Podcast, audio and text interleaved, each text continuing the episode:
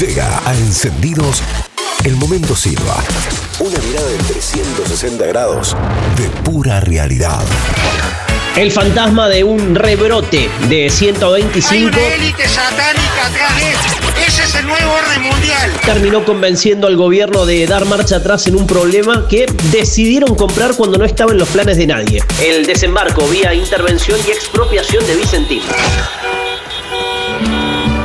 Durante el fin de semana, la voz de un férreo defensor del presidente Alberto Fernández en Córdoba, confirmando que es un tema incómodo, que no le gusta a nadie, que genera conflicto con gobernadores que podrían ser aliados y que unió a una oposición sin brújula, fueron suficientes para que la mesa chica del albertismo empiece a barajar un plan B o plan P.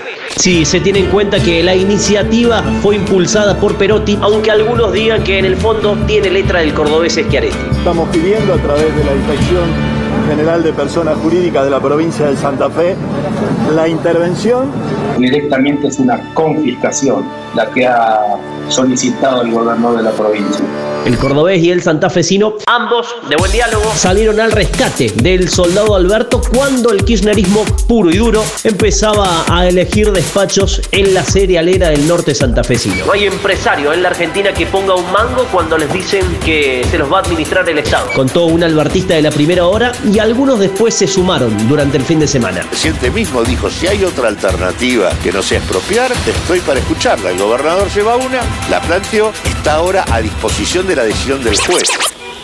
En el medio, las tensiones en el oficialismo nacional se dejaron entrever después de la movilización del sábado, con consignas mezcladas, es cierto. Los rompe cuarentena se sumaron a los que levantaban la bandera de la cerealera de dudoso manejo Siempre estuvimos por el buen camino. y convencieron a la genuflexa clase media de salir a gritar todos somos vicentinos. un sector del campo están en contra del proyecto de expropiación de Vicentín. Esto fue en todo el país. Y así fue entonces que un Duna y un Citroën se mezclaron con las 4x4 de la patria sojera ante el temor de una avanzada fuerte en contra de la propiedad privada. Allí confluyeron también otros manifestantes en descontento con la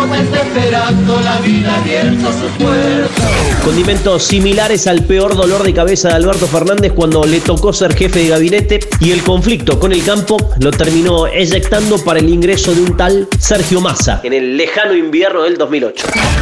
El mismo Massa que hoy hace silencio, el mismo Alberto que se encuentra incómodo, los mismos Perotti y Schiaretti que hacen equilibrio, la misma Cristina que juega en las Es sombras una venganza de Cristina contra el campo. Nunca se bancó haber perdido la 125. y el campo de siempre. Con el músculo intacto y los teléfonos correctos para una operación sin barbijos que hoy te hace creer que todos somos vicentinos. Todos somos, todos somos. Parece que es el camino que le tiene que dar tranquilidad a todos y a cada uno, pero es el Estado con su presencia el que permitirá ese rescate